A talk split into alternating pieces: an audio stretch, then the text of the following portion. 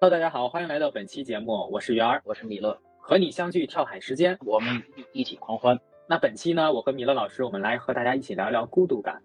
米勒老师说到孤独感，你这边会想到什么？第一反应对他的印象是什么？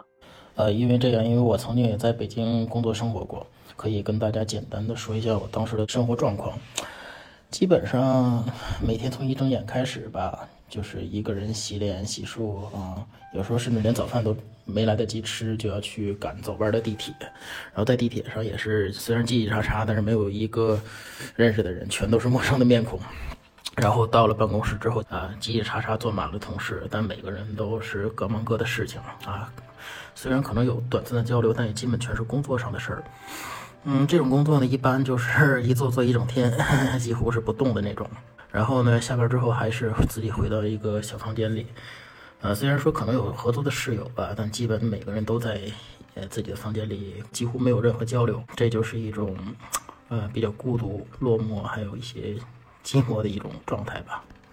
啊，我对孤独感呢，可能是有点感觉它是与独处，或者是对于我来说，可能是在一种独处的状态下产生的。然后我在比如是也是一个人在北京嘛，然后。可能会有一些一个人的吃饭，或者是一个人去，甚至去医院啊，或者是这种场景。这种场景下，本身在生病时，人的可能呃身体的状态和本身的一个情绪本身就是低落状态，然后加上能量就很低，然后这种情况下会产生一些叫做孤独。我认为是这种情况下的孤独感。然后，但是呢，在某某些向外的场合下，我呢很少产生孤独感。就比如和同事，基本上会开心的打招呼，只要是认识眼熟，我都会 say hi 一下。然后基本上对方呢，在这边也会回应一下，这样就可以开启一个相对舒服一些工作。在工作吧，很少产生一种孤独，可能会有一些挫败，挫败感可能是在我工作中会产生的。看来袁老师忙起来的时候，可能就完全顾不上孤独了，对吧？对对对，我觉得忙起来我是嗯会少一些，是这样。对，对对对，也就是一天就特别充实，完全没完全没有时间去考虑这个孤独不孤独的问题了。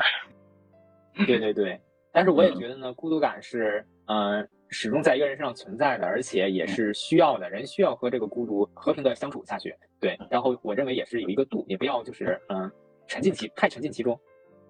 看来米勒老师，我看我认为和他做了这么久的一个闺中密友，我觉得还是他很享受孤独的。那接下来呢，我和米勒老师，我们来和大家聊一聊孤独感是怎么来吧，来的吧，它的具体成因都有哪些呢？啊，对于我来说，孤独感的第一个来源是生活，也就是生活状态上的变化。比如说突然换工作啊、转学，然后或者改变一个换一个城市生活，这些大环境的变化。呃，然后除了环境上的变化，可能还有什么家庭变故啊、朋友不和这些这些生活上的变化，呃，给人带来的一些孤独感。嗯，我觉得孤独感呢，可能是存在于特定的一个。感受，就比如，嗯，你的加入了圈子，然后，但是这个圈子呢，你的性格和，嗯，本身的一个想法是不一样的，你属于在硬加硬融进去。当这个时候，你会发现你有点格格不入，甚至怀疑自己，然后你会产生孤独感，是一种，呃，疏离和群体之间的一个疏离感。是说在人群中会显得有些格格不入，所以说就可能会感到非常的孤独，对吧？而且呢，就是很多时候这个孤独感可能是转瞬即逝的。当你这一刻发生了孤独感，但是你下一刻投身入其他事情的时候，这个孤独感会被淡化。嗯，可能还有一个就是相处上的一个孤独感，就比如，嗯，分我觉得应该可能会分两两类人群，一种是，嗯，基本上性格相对内向一些，内向呢他不想打开自己，想沉浸在自己的世界里，这种孤独呢，嗯，他有可能是不喜欢的，他。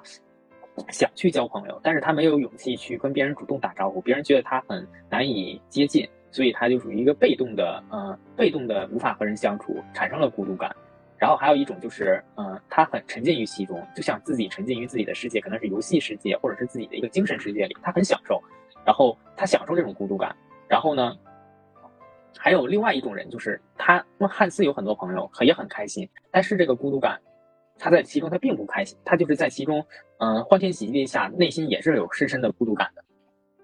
的确是，的确是，有些人真的是表面跟内心可能有些偏差，可能外表看起来蛮开朗啊，挺外向，但是说实话，他内心具体有多孤独，几乎没人知道。那么这个袁老师这一方面还有其他需要补充的吗？就米米勒老师，你先说一下吧，然后我会根据你说的这个引出我的一些点，好吧？好，我也简单说一说啊。刚才说了，呃，生活产生一些变化，会带来这些种孤独感。另外，我也分了几点。第一呢，可能是因为害怕、担心啊，害怕担心亲密关系。嗯，一方面怕被拒绝，怕被抛抛弃或者不被理解，亦或者说是呃怕自己格格不入，啊，然后去避免受到这种伤害，所以他会主动或者被动的去选择让自己陷入一种孤独的状态。另一方面，可能就是他不喜欢把身边的人区别对待，他的朋友圈比较简单，他喜欢的是一较比较简单的状态，不希望朋友、亲人之间有什么亲疏远近的这种感觉，他希望把所有的一切都控制到一个非常合适的范围与距离感。这种人呢，你跟他走太近的话，他反而会往后走。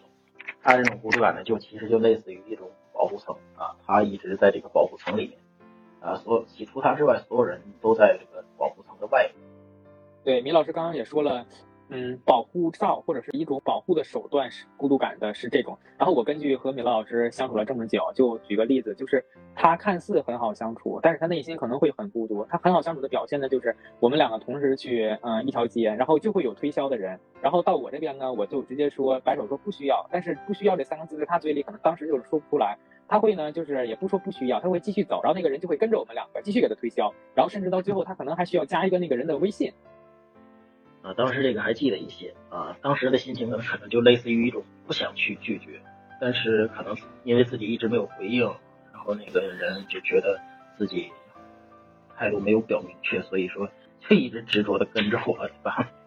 我相信大家会有很多像你的老师这样，但是我是反反秉持着。嗯，你这种就是属于像现在，如果什么事情都是这样，那就属于一个海王行为了，也没有必要，因为直接拒绝的话，节约他的时间，他可以再继续看下一个，更把更多精力投入到下一个潜在客户上。就是刚刚我为什么提到这一点呢？因为我认为孤独感啊，它可能来源于你自己的一个嗯，自己的一个情绪，它肯定是从情绪衍生的，而这种情绪呢，可能是你自己把你本身的一个嗯非常外。外放的情绪隐藏起来了，就比如我就是想拒绝他，对于我来说，我就可以了当的，没有任何压力的说出啊，不好意思，不需要。当我说出这个的时候，我内心反而是轻松的，不用考虑接下来我加了。他的联系方式之后，我再怎么说怎么拒绝，就是断去了很多后续。然后我把我的时间投入到该和该享受的事情和一个该该和朋友进行，比如逛街的一个乐趣中，而不是持续担心这件事情。我就是节约了这种情绪上的消耗，然后以这种高昂的情绪呢，对抗所谓突然会产生的一个孤独感，是这样的。因为我也知道在这一方面工作的人，如果说直接拒绝的话，可能会给别人增加一些失落感啊。所以说出于这方面考虑，我也希希望给。他们一些心理上的安慰吧，比如说我加微信或者多聊几句，也可能会出于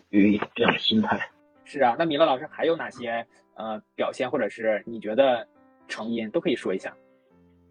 我觉得这个孤独感的来源，刚才说了一些，另外我还想再补充一些，就是孤独感的来源也可能会来自于失去自我啊。什么叫失去自我呢？也就是人身处于一个集体的环境之中，他一直去刻意的去迎合他人，或者说。呃，采取他人的生活方式，或者说一直在听别人说什么，他做什么，而这样去一直迎合呢，却往往忽略了自己，甚至就忘了自己，忽略了自自我的感受。同时呢，他可能也一直依赖外界或者说社会来告诉他怎样去生活，而不是自己去思考他自己想要什么样的生活，自己应该去是怎么样去生活。明白，因为我也有很多相似的经历。因为比如我在毕业的大学毕业的时候，甚至在更更之前，嗯，高考之后，大家会建议哪些专业是赚钱，哪些专业是前景好。但是有些人他就是喜欢文科类或者新闻类这些不好就业，但是他很充实的专业。他可能很幸运，坚持和父母支持选择了。还有一些可能去学了呃一些经济经或者是医学方面比相对比较好就业的，他可能学的没有那么开心。李老师可能会说这种事情，而且会有一些，比如，呃，多少岁在北方可能，嗯，身边的人已经结婚了，然后或者是呃已经结婚，父母会有一些催婚行为，然后内心会有一点孤独感。这孤独感可能来源于呢，啊，我身边的朋友可能是我的初中同学、高中同学，他们结婚一批一批了，然后我被剩下了。啊，我是不是真的被剩下了？可能会自己发自内心的问一下自己。对，其实我们都生活在一个城市嘛，这种北方的城市都会有一个这样的问题，是吧？对对，现在大家都知道这个袁老师多狠是吧？扎人专门往心上扎，你看，扎人往心上扎。是的，然后嗯，这种产生呢，就是一定一定程度上可能会来源于比较，就是比较嘛。如果跟单纯的跟其他身边的其他人比，肯定会有一些差异的。对对对，所以说是因为差异，所以产生了不同；因为不同，所以产生不同，对吧？因为不同，也产生了更多的多样性，所以是这整个社会和世界的一个精彩处。如果都相同的话，那和批量出来的一个模具有什么区别呢？然后我记入下一点，可能是，嗯，一个人可能自身本身会有一些疾病，也可以导致产生孤独感。比如心理上，他可能会因为压力或者其他的原因产生了一些，嗯，焦虑或者是抑郁，但是没有及时的进行一个良好的疏解，然后加上，嗯，处在孤独感之中，可能会加重这些心理疾病上的病情。对，没错，我曾经也有一个朋友，他就是，啊，曾经患上过抑郁症，啊。然后他每天常说的就是啊，你们都不理解我，我特别特别孤独啊，就是这种状态。然后就是其他更绝望的话，我就不要说了，这个容易不过审。好的好的，其实呢，我还是蛮就是嗯担心和理解这个朋友的，因为确实是嗯在大学生活里嘛，就很多时候就不像高中了会有班主任啊什么，大学时候就是放养一个相对自由的环境，对吧？然后可能会他少了很多关心，父母可能也不在身边，就可能会觉得室友或者同学不太理解。嗯，对，是是这种。然后，李乐老师，我们也说了孤独感呢，呃，以下这么多的一个呃产可能会产生的成因来源啊，你这边还有哪些最后的一个嗯一些点进行补充吗？我觉得这个孤独感的来源是非常复杂，刚才我们两个说了这么多，估计也不是完全的原因。孤独感呢，它是一种感觉，它跟那个病症啊不完全一样啊，它是一种状态，所以说它的来源有很多。我们即使说的再多呢，它也不完全具体。是的，是的，就是像具体情况具体分析啊，这点我也非常认同。因为不是，也并不是所有的孤独感，它都是嗯，让人觉得呃压抑或者是对对让自己不好的，就反而很多。它是可以让你静下来、沉下来。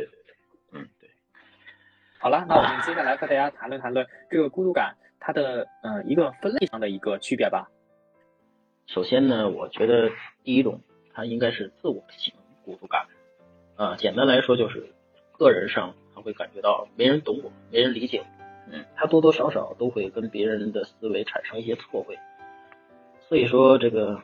就经常会。在自我心中出现这种没人懂我、没人理解我的这种心理暗示，从自我本身出发，觉得周边人可能跟自己都不是一路人，所以就产生了一种孤独感啊，这是自我型的孤独感。第二种就和自我型的孤独感可能是比较相反的，这是一种人际性的孤独感。人际型的，简单来说就是跟周边、跟身边的朋友、跟身边人的关系，这种关系很少啊，很缺失。他身边没有什么朋友啊，没有什么特别熟识的人啊，这是一种人际性的啊。他可他这个可能就是把自己完全封闭了起来，跟别人跟外界就完全没有一丢丢的交际，所以说他就将自己长期处于了一种缺失啊，属于一种人际缺失的状态。然后第三点就是社会型的孤独感，这种情况不知道朋友们知不知道有没有这种感觉啊？就是对于我们。这个身处于一个特殊时代的人来说，我的感觉是比较强。简单来说，就是感觉被突然被社会抛弃了，啊，被社会落下了，啊，看到自己完全与这个社会脱节，甚至说社会一直在往前走，但是这个社会变得我不认识。所以说，当人们突然间看到很多新鲜事物或者自己根本不理解的东西的时候，就会，呃，就会油然而生一种孤独感。然后第四点，可能跟社会性的孤独感。比较相像啊，它叫发展社会性孤独感，感觉自己被社会抛弃；然后发展性孤独感可能就会感觉自己身边人一直在进步，然后自己被身边的人落下啊，然后自己在原地不动啊。我总结的就是这四点，袁老师有什么想补充的吗？嗯，我觉得基本上涵盖了我能想到的，还有我没有想到的。然后呢，我觉得孤独感呢，首先也就是还有最后一点，我们两个可能都没有太提。孤独感首先就是孤独的就是刨去感觉，它可能就是一种孤独。这个孤独呢，是否就是啊，你认识到你孤单一个人要面对的很多事情，它一种不确定性和一个你看不到前方的一种状态，它产生的一种情绪。嗯，首先呢，孤独，孤独，如果从这个关于独处，它和独处还是不太一样的，因为我们很多时候，比如你在搜索的时候，你搜索孤独感，很多时候就会出现一个人相处，也就简称独处。对。但是呢，不不光是一个人相处和独处时候会产生，它是无时无刻的，就可能是嗯，像就是某种灵感似的东西突如其来。然后我给大家可以简单的说一下我这边总结的，可能第一点呢就是分离，就是。像我们之前也说的，他在一个社会层面上他是孤单的，就比如他你换了一份工作，你入呃你入学了一个新的学校，有了新的同学，什么都是新的的时候，你刚开始加入这个社会层面是孤独的，但是呢，这之后的相处和嗯一个正常的学习生活，我觉得啊，它会促使你更快融入这个这个集体，让你更好的生活下去。然后这就是分离带来的一个孤独感，然后还有一点呢是寂寞带来的孤独感。寂寞呢，我也查了一些专有名词，它寂寞其实也是一种感受。当你非常要想要，嗯，和别人在一起时，但却只能依靠自己独自去承受和消化这种感觉，它可能被称作寂寞。然后这种寂寞呢，其实是，嗯，有些违背自己意愿的。就本身为什么说你寂寞？你当时你就是很想两个人，或者是你想去也参加这件事情，但是呢，你被落下了，你很寂寞。好，那么接下来我们跟大家来分享一下这个孤独感是否有害的话题吧。那么袁老师可不可以先给大家分享一下你的看法？好啊，我觉得我我的我对于孤独感是否有害啊，是对我们帮助什么？我觉得孤独感是对于我们就要承认孤独感，而且不要抗拒它，要和它相处。但是呢，要有一个度，就是这个度呢不能任由它发展，要有一个嗯有一个度在里面。然后我给大家举一个我看到的一些。就比较惋惜的新闻吧，就是在日本媒体上面发，就是有发表一个案件，就是由于孤独感产生的，啊，一个患有先天性一个家庭缺失，然后呃一些心理存在一个疾病的男男士，然后进行了几次尝试性的心理治疗，然后没有改善，然后就走入极端，啊，走入极端，对，那场大阪的纵火案，然后造成了很多人丧生，让很多人为他这场计划实施的就是案件。做了陪葬，然后他这种扩大性的自杀呢，嗯，也是孤独感被放大成一个疾病，甚至是无限制的蔓延的一种表现。好，故事没讲好。我我这个昨天我也说这点，这个案件吧，就像新闻稿一样，它这个不是，但你得拿故事的方向讲出来。行，先这样吧，先这样吧，这已经说完了，后期可以完全剪下去。我继续了。然后呢，我对于这个案件，我的感受就是，嗯，孤独感如果在人群中不断的蔓延，甚至达到一种攀比，像，嗯，今天你孤独了吗？今天你 emo 了吗？这样呢，对整个社会和一个国家，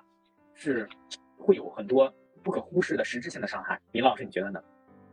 啊，我觉得，我觉得袁老师说的，嗯，还是有一点道理。因为孤独感，它不光光可能会给自己带来伤害，就像刚才袁老师分享的案例，它很有可能会给身边的人造成伤害，即使只是不会有这么严重的危害，是吧？有可能会给自己的。亲人带来一些不必要的麻烦，对吧？比如说，呃，比如说你的感非常严重啊，患上一些生理性的疾病，那他心里自然还是身边人嘛，对吧？这个，不光是不光是给自己造成一些呃伤害啊，还给别人带来麻烦，呃，心理对吧？呃，好。另外想说的是，觉得孤独感，如果说孤独感跟孤独症分开说，因为我觉得需要开，因为孤独症一直是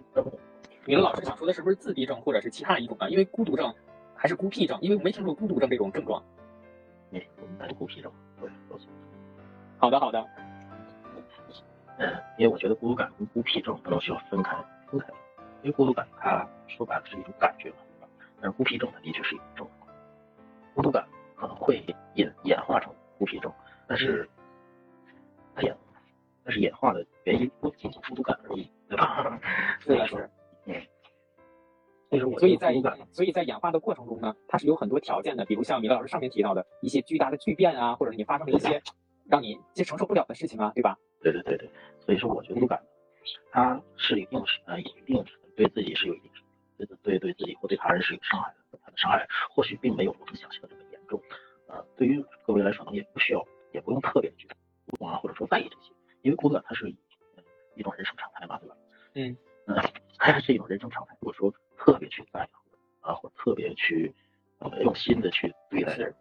或许会让自己陷入一些不太好的循环之中。我觉得明白。然后我也说一下我对于这个呃孤独感常态，我特别认同孤独感是一个常态化的一个情绪存在，而且不要抗拒它。但是呢，就明明我就是我们。就是知道它是常态，所以要珍惜，嗯，眼前发生的一些事情，比如发生一些巨变之后，我承受起来很痛苦，然后我就是要寻求一些，呃，积极去寻求一些心理上或者是一些疏导和多跟朋友倾诉一下，而不是孤独感呢，不是真的是自己的独处，就就是自己闷着消化这些负面情绪，因为这种情绪会可以摧毁一个人的，就可能有人会说这个东西摧毁还可以重建嘛，但是有时候是不可逆的，这个东西一旦对你产生了伤害，我们要承认自己的一种脆弱或者是一个，嗯，内心的一个柔软在里面。对，没错，没错。对，大家呢也是该寻求一些帮助或者怎么样，这个度要把握好。当你觉得你就是嗯接近这个孤独感，让你进行了实质性的伤害，你就是要进行一些干预在里面了，不能任由它就是持续的让你发展。对，没错。哎，袁老师说的也就是，当孤独感的危害真实产生的时候，所以说我一定要想办法把这个危害制止，对吧？去弥补这个伤害，是不是？哎，其实不是弥补，而是。因为知道孤独感存在，而且这个孤独感呢，嗯，其实孤独感本身不是一个坏东西，而且也是就是只是单纯的一种情绪在里面，但是往往结合了情绪巨变这种东西，会让你产生痛苦。当这种痛苦产生的时候呢，我只建议大家就是嗯，要走出去，要不要在这个时候你就不要再装作特别坚强，再沉浸于这种情况当中了，嗯，要去有一些对外的一些出口在，是这种意思。也就是说，孤独，呃，孤独可以，但是也不得。走出去就看看外面世界的窗口，对吧？不要太过于脾气中，是这意思吧？对，不要太沉浸其中，在这种在巨变的情况下，对，是这样的。然后我这边举举我自己一个亲身的一个学习上的一个孤独的例子吧，就是我认为在我们高中的时候，应该是十六、十七岁的时候，那个时候，如果你说孤独，就比如你你要自己呢自己学，就是可能是沉浸于其他，而且其实我是不太认同的。就我自己的例子呢，是很多高中的时候会有很多的老师，就还有班主任这些围着我们转，而且会有一些身边同学，就是我们当时还是课改的形式，六个人面对面的形式，真的就是会有你的英语好，我的数学好，我们互相交流、互相分享。在这种情况下，我建议呢，就比如真的处在初高中的同学，嗯，不要去过度的追求那个孤独感。就比如你真的产生孤独感了，当时的时候你觉得。我想自己一个人的时候，那当然 OK。当然，当然更多的时候，我是建议大家在，尤其是在学习，在高初高中这种时候，就是你的课业压力很大，然后你就可以借助这些老师和外在力量。因为当时呢，我记得我的数学就是很不好，很偏科的那种。后来呢，在初一高一的下学期，我就是我们进行了一个文理班的分班，分班了之后呢，我们组就有一个数学很好的男生，也是我的室友。然后我们我会。放下那份孤独感，因为之前也不怎么爱说话，课改了之后都是文科班了，然后我们会经常说话，问一些问题，然后之后呢，只要我走出了这一步，然后我意识到了，你再闷着这个东西也不会，而且越来越多的时候，开始问别人的时候，然后我从问他，然后到他也不会的题，我可能会去办公室那十分钟上完卫生间之后也去问老师，然后这种情况下就是稳步看到他在提升，然后最。到高二可能是那一整年的时间能达到一百三十分以上的数学成绩，就是这个东西就是实质性的补上来了，而且它不光是数学，其他学科包括历史这种东西，当你有了这种状态，有了这种学习方法之后，你东西走上正轨了。所以我建议大家呢，尤其是刚开始初中和高中的学生，不要一上来就追求孤独感那种自学盲目那种状态，因为你没有一个良好的一个学习方法和一个完整的，呃，一个观点是需要帮助的。当你需要帮助的时候，我觉得大家不要吝啬，就是。就是不要不好意思，就对，不要戾气自己吧，对对对，是的，就包括我这种打开自己的状态，其实是我认为是在高中开始之后就开始那种课改面对面的形式，像我的一个英语方面的一个能力也是被老师看到了，所以就是那两年的成绩真的是基本上吧，就是我学习上的巅峰，学了 学了艺术之前还能考到班里的第一、第二的名次，就确实是很高的分。所以总结一下，就是我认为呢，大家尤其是学生，不要过度沉迷孤独感，这个度大家把量好。当真的需要刻苦学习，比如真的需要静下来去研究一些作文怎么去写的时候，然后大家这个时候耐得住寂寞，然后享受这份学习带来的孤独感。这个学习带来的孤独感是短暂的，之后呢，可能也会有其他的老师和同学们的一些帮助。你不要害怕它，而是要勇敢的面对它。就是当时我刚刚我为什么提到这个新课改呀？因为我一提到高中，我的第一反应就是我们这一我们这那一段时间可能那几届是很幸运。我也是从高中开始和米勒老师一样，就是真的是在课改的情况下，让你鼓励你上台，不管对错，就是你站在台上，注视到同时觉的眼光，你敢于去看老师的眼睛和他对视的时候，那一刻，对于我们之后的人生的一个就是长度来说，那一刻是很重要的。然后那一刻呢，我可能就是那个孤独感可能被我，就是它也是时刻存在，但是它被这种状态，那种向上的状态，可能是，嗯，属于掩盖吧，这个词就可能暂时是在这种情况下盖住了。呃，我们刚刚说了学习方面，然后现在呢，我也想说一下它对于我们身体层面的一个方面。然后首先呢，它是一个偏负面的，但是呢，它刚开始因为只是一种情绪，你认识到我此刻有些孤独，这都是没有什么的。但当你就真的这个度你没有掌握好呢，然后你孤独了，然后你一直在独处，你不想出去社交或者是运动的时候，它就会出现一些问题。就比如英国的《每日邮报》，它确实有这样的一篇报道，就是美国呀，它调查了三十万人，一个研究表明社会孤独感的危害，然后就大约等同于呃。酗酒或者每天都吸烟十五支，这只是一天当中的危那个孤独感就存在于这么多。每天吸烟十五支，甚至比呢你根本就不运动所带来的危害还要严重。然后美国的一个博士也也就是调研表示，健康专家一般认为，就是吸烟啊、酗酒和不锻炼这些生活方式会影响健康，但是这样都都应该加一个社会关系的前提。社会孤独感伤害的不仅仅是老年人，任何年龄都有份。很多人都生活像鱼一样，但是意识不到这个水的存在。然后就包括孤独的人呢，他有一个调查显示，孤独的人的血压也比社交活跃的人高出三十毫米这个汞柱的一个标准，然后患心脏病的和中风的可能性高三倍。其实我是对于这个中风啊，是不是和饮食有相关，是否只是和情绪，就说这个孤独，我就是抱有一定的观望态度，就是我觉得高三倍是有些有些吓人的标准。然后孤独感的人呢，然后还有一些报道说会容易染上不良的爱好。嗜好，就比如你孤独的时候，你会做一些不同于其他时的决定，它会剥削人的意志力和决心，就是容易放弃运动。就以我来举例，就可能我孤独的时候，别人可能会利用好孤独的时间，但是有时候我呢，可能由于，呃，体力或者一个精力已经不是特别的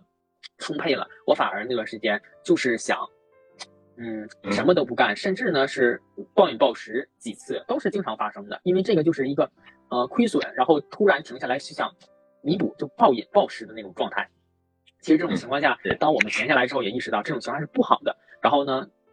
他孤独的人，根据这个统计，普遍也是睡眠不太好，衰老也比平常人会快。然后这这个这个博士的整个。调查，然后我有一提炼一个点给大家，就是他说孤独的人体内往往缺少这种热性物质，比如让人活力四射的多巴胺啊，和让人稳如泰山的血清素。这种神经递质的长期缺乏，很可能会最终诱发抑郁症和隐性精神分裂。因为我也是提前查了这些科学上的依据嘛，我也跟大家说，孤独感本身没有什么，但是呢，当我们意识到，因为我们这个东西已经是有往不好的方向发展了，让我们不太积极的时候，我们应该就是有一个度，应该把握一下，就这个。这个不让它任意发展，就是米勒老师对于我说的这个，你有什么想法可以结合你自己呀？比如你自己对于你的一个健康上的想法产生。所以呢，我们也是建议大家，就像刚刚说的，这个如果真的是对大大家产生了一些这方面的一个实质性的心理上，或者是你一段时间你发现你都没有运动了，然后你就每天想每天想的就是我好孤独啊，我该怎么办呢？但是什么也没做的时候。就是我，我们都建议大家，真的就是不妨呢，就是嗯，穿上跑，穿上这个运动鞋，哎，出去跑一跑，也是像说的，就你不必，不必知道我为什么去跑，你就跑下去，这个天呢，它自己会亮，你不用想啊，我什么时候可以好，就当你开始动的时候，你开始去有一些行动的时候，它就已经改变了。好的，米老师，那我们来跟大家一起嗯探讨一下，我们应该如何的看待孤独感？就是我们举一些具体的论证，然后进行分析一下。因为米老师嘛也是享受孤独，然后你说一下你这边的一个平时怎么做的呢？对于二老师刚才所说的这个享受孤独啊，其实有很多方面。因为从我本身来说，我的确是蛮享受孤独，嗯，跟所谓的一些孤独感不是特别一样。我不是说一直沉喜欢沉寂在这种孤独感之中，而是在一。在一个特定情景下的一种享受吧，比如说，比如就举一个非常浅显的例子，就是 上一天班之后非常累，呃，从早到晚一直工作，然后中午还会跟他们去应酬，晚上甚至说刚喝完酒，满身酒气的回到家，对吧？在一般在这种特定情况下，我我可能就会，呃，去享受一下这种孤独感带来的一些安静与宁静。但是呢，就比如看电视不安静，它就它就不是排解孤独的一种方式吗？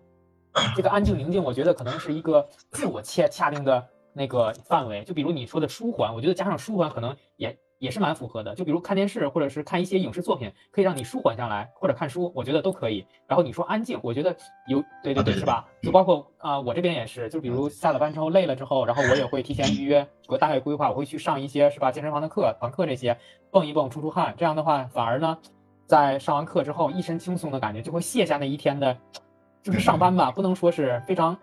非常那个，嗯，卸下一天的重负嘛，对，就感觉上了一个 buff 一样。没错，没错，没错。其实米老师说的也对，这这这其实对于我来说，可能只是一些方法的不一样。一个人看电影也好，一个人读书也好，或者说去健身房也好，跑步这些等等的活动，可能都是我享受孤独的一种表象吧。嗯，明白。因为你可能做这些行动的时候是自己去吗？还是有时候和朋友去，你也是享受那个相处之中的一份孤独呢？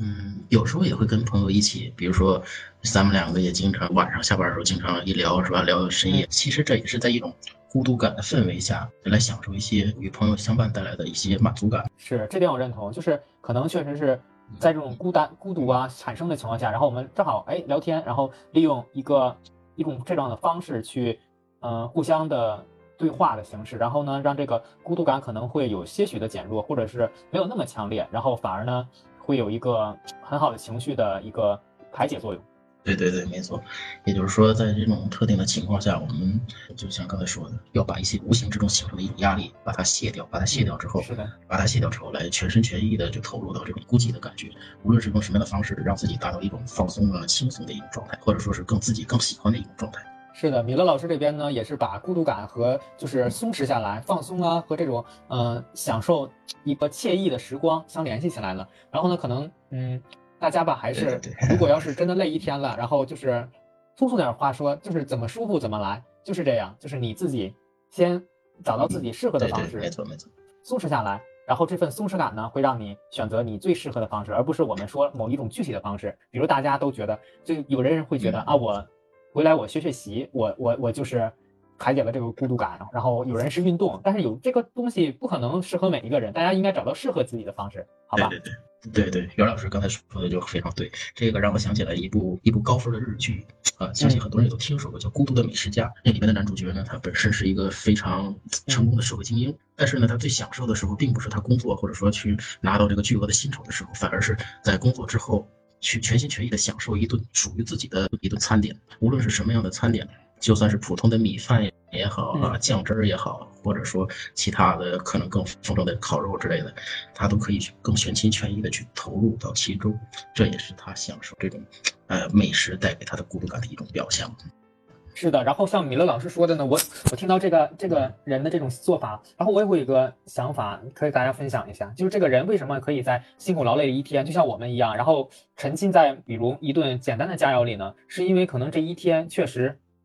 嗯，形容起来可能就是很充实。我们确实对得起这一天的时间。这一天时间呢，我们工作了，比如开了很多会，或者是哪怕是啊，平就是生活中的一个外卖小哥，他也是送了很多餐，完成很多工作。所以在下班的某些时刻呢，他就非常享受这份时光。然后呢，所以说也是鼓励大家平时呢，还是对对对，嗯，就是完成了事情之后那种充实感，然后让你闲下来之后可以非常愉悦的享受那一刻。对，到底是有必要的，是吧？毕竟如果说你一天什么都不干，你享受也没什么乐趣，对不对？那可能一天都是在享受，在在躺躺平摆烂经历过这种事情，比如说，嗯，对，比如说有时候，哎，躺了一天，但是晚上突然间心血来潮想吃点什么好的，好点了外卖了，的确是哈，点了不少好吃的，结果一吃就感觉食之无味。对，米勒老师说到这一点呢，跟我们这个话题还有一个相关的，就是。嗯，我想到一一个点，就是这顿饭怎么样不重要，重点的是这顿饭你和谁吃。我还记得，因为我和米勒老师是一个宿舍的，可能当时呢，我们就是比如去健身完之后，那每一顿饭都非常的好吃，非常的香。还有就是在宿舍那个楼下买的那种，嗯，北方那种套餐饭，点几个菜，然后回去一宿舍的人一吃，然后加上普通普通大米饭。如果让现在我们两个吃呢，可能会觉得可能都很咸和很油，但当时的我们觉得很香。对的，我记得非常清楚，咱们第第一次健身归来好像。是在那个学校旁边吃的一顿饺子是吧？对，是吧？当时的环境你还记得吗？呃，我记得应该是天天是挺黑的了，对吧？当时天儿已经黑下来了，咱们俩是洗完澡，然后洗完澡，哇，真的是神清气爽那种感觉，是吧？对，记得当时可能 是最少上了一节动感单车课，然后可能还是跑了会儿步，或者是连了一节其他的那种团课，反正就是出了很多汗。对对，那个时候还不是很冷，对吧？可能是以那个呃夏秋交界的那个时间点。当时呢，我还记得挺清楚，我们就是不知道新开那家饺子，就是往后街走，然后走到一个小，就走到小区门口吧，有一家饺子，然后我们就进去了。那个环境啊，就是一个人在门口包，然后一个人在那边下，就是一个大煮锅，然后后面就是可能三三张小桌子吧，比较简陋的环境。然后我们一看，这个环境好像也有点漏风的环境，不能在这吃啊，我们就选择打包打包带回去吃。哎，一吃还真的很香。好的，那我下面来来分享一下我这边的一个呃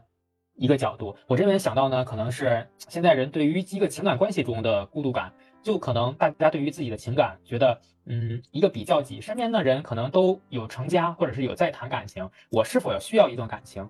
然后对于这种困惑呢，大多数人其实想不明白。其实我觉得呢，感情应该是。你是遇到了一个人才应该开启一段感情，而不是你抱着一个目的，我需要一个人，然后再去寻找。就是如果从真实的自我情感来来出发，我相信那一刻他面对这份感情里，他是不存在太多的孤独感的，他是一种一种相爱，是可以和他说很多话的一个灵魂伴侣的状态。所以说我建议大家呢，如果要是有这个遇到了灵魂伴侣呢，那就不要选择将就，因为灵魂伴侣，然后加上如果是对比合适的话，我觉得可能是。对于一个人来说，可能是大于合适的。米勒老师，你觉得呢？嗯，我我非常赞同这个袁老师所说的这个这方面的观点啊，因为我现在一直坚持单身嘛，我可能也是在寻找着这个跟自己灵魂比较相匹配的另一半。虽然说现在目前来说这这寻找很困难，但是我依旧相信我可以遇到。但是你相信通过相亲能遇到吗？也没准啊，对吧？万一是真的会有呢？米勒老师这边还有什么其他的独特视角吗？来展示一下。其实这些视角，呃，对于我来说可能还是蛮有趣，我可以跟大家分享一下。好啊。我记得这个曾经这个作家马德曾经说过，告诉我们什么？就每个人都害怕孤独，每个人也都害怕孤独终老。就像我们中国人说的：“哎呀，死了没人埋可咋整？死了，对吧？”呃，孤独可能就像影子一样，随时随地的存在，对吧？就即使是你身处一个非常热闹的环境呢，有时候也是真的无法去摆脱它。所以说，呃，让孤独变成一种修行，让这种修行，让这种孤独陪伴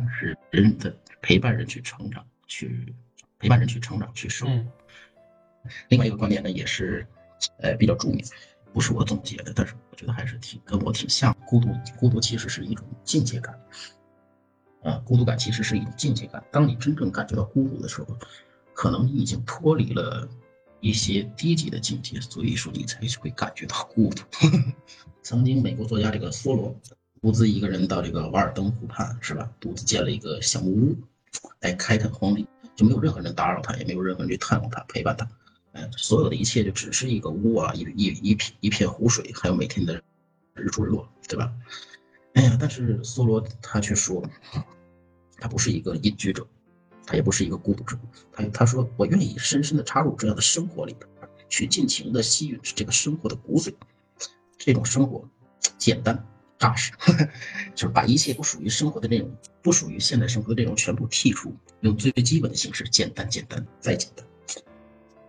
那米老师，用你自己的一个经历或者话，你可以概括一下你说的这个几个点吗？就是串联一下。嗯，对于我来说，孤独它是不是一个高级的境界呢？其实我还不太懂，可能我还没有到他那种级别吧。但 其实还是蛮享受孤独，不仅仅是因为我作为一个网络小说作家需要的那种氛围，更多的原因是因为孤独的确带给了我很多思考，或者说让我提升的空间。更多的可能让我能够从一些繁杂的生活、琐碎的生活，或者说呃特别复杂的生活压力，还有其他压力这种挣脱出来，能够让自己真正去平和的面对这些。嗯，享受孤独呢，并不是说把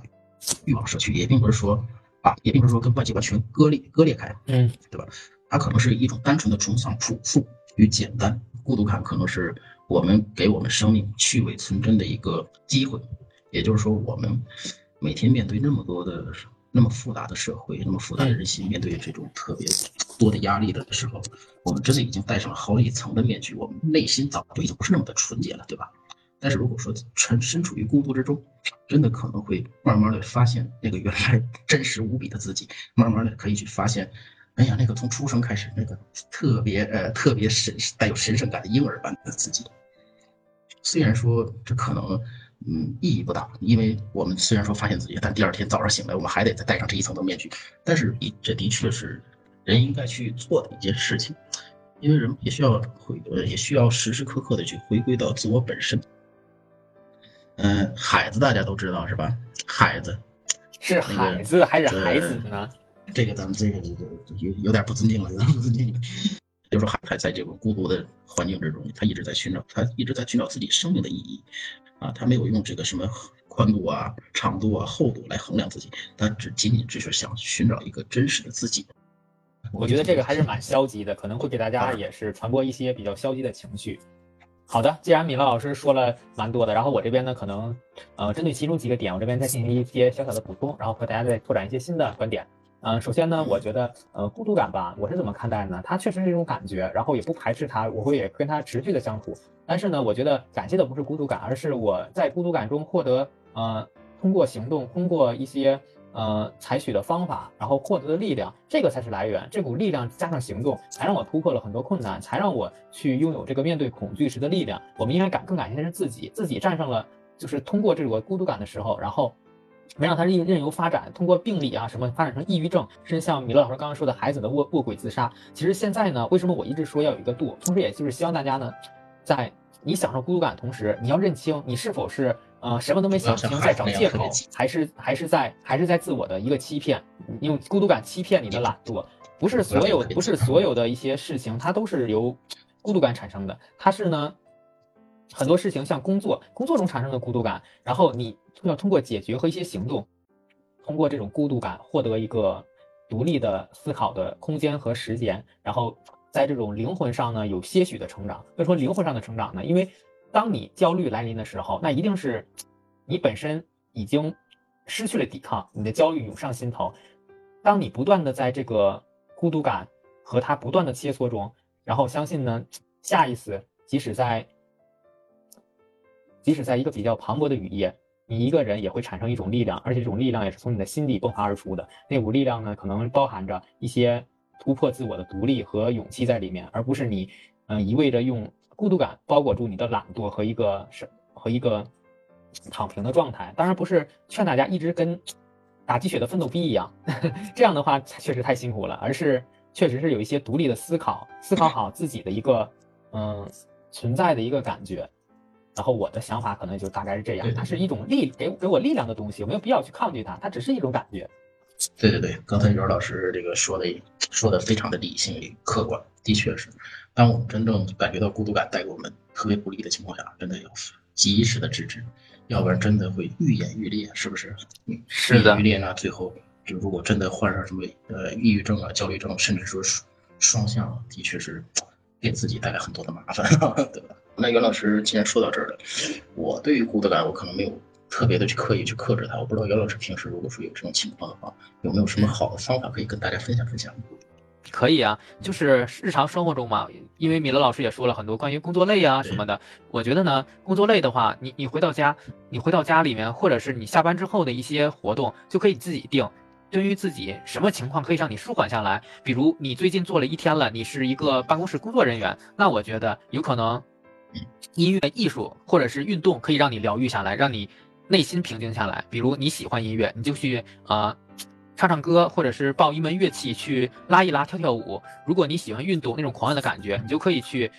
力量去挥洒一下你的汗水。这个和你白天的状态是不一样的。你不必沉迷于工作，你可能有些呃咱们的朋友会杠啊，我的工作随时找我呀。那那你可以享受那个挥举的二十秒或者是一分钟，这样也会让你松弛下来那么一下，而不是一直在担心啊，我的工作会找我，我一分离不开。那你一分离不开的话，你可以，比如吃一顿你想吃的，或者怎么样，就是尽量找你你可以实现的方法，而不是一直沉浸在我一直在担心我工作，我怕丢了丢了这个项目这一个持续的懊悔的孤独感中。嗯，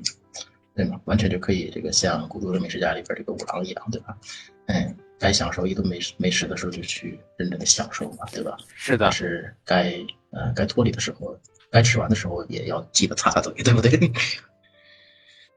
那米勒老师那边还有什么其他的孤独感吗？或者给我们说的这么多的点，做一个小小的总结呢？其实对于孤独感来说，的确像那个姚老师说的说，的确深陷于孤独之中。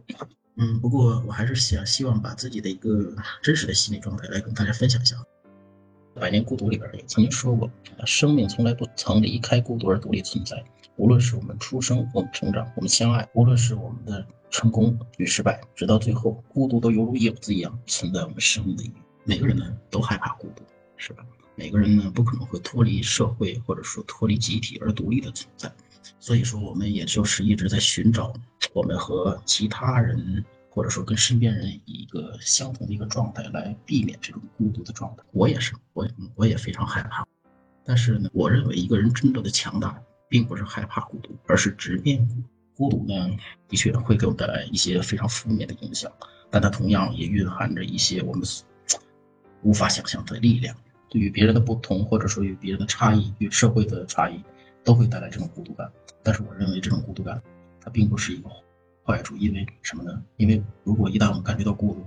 那是认识到与别人差异，或者说我们本身不足的开始。我们完全可以利用这种。孤独感带来给我们的情绪，将它转变成弥补自己或者说提升自己的一种力量。我们也可以利用自己在比较孤独或者说独处的时间，来做一些能让自己提升的事情。这是第一点。第二点呢，我觉得有大智慧的人是敢于剖析自己的。但剖析自己真的需要孤独，因为只有当一个人真正一个人沉寂的时候，他才会真正的去审视自己。审视自己的里里外外，整个灵魂，审视自己每天所做的事情，自己安静的写下属于自己的文字啊，安静的和自己的灵魂对话。到那个时候，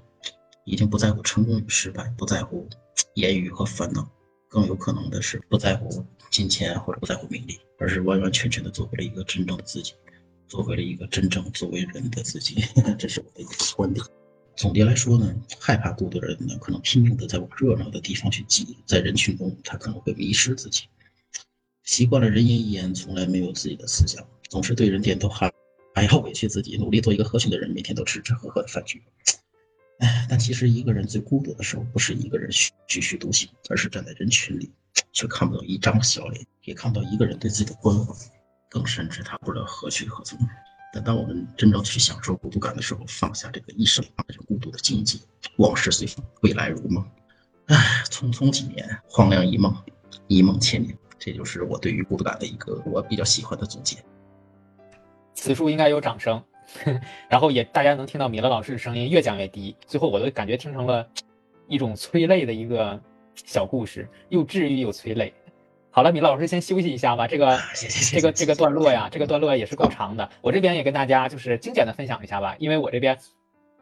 对待孤独感呢，始终不排斥它，也承认它始终存在。但是呢，我感谢的一直是我自己，我的所有力量是基于孤独感。然后，但是我针对的是孤独感产生背后的事情是什么事情引发了我的孤独感，我会直面它，并且解决它。工作上遇到了呢，我会像可能跟米老师说的不一样。工作上遇到呢，我我我坚信大家也是要先解决眼前的问题。米老师说了，可能有些时候，嗯，不要太在意金钱名利，但是有些时刻呀，我们。下班之后的一些生活状态，还是需要基于你的工作条件。我希望呢，大家也是可以在孤独感同时呢，要面对它，不要逃避它。因为你逃避呢，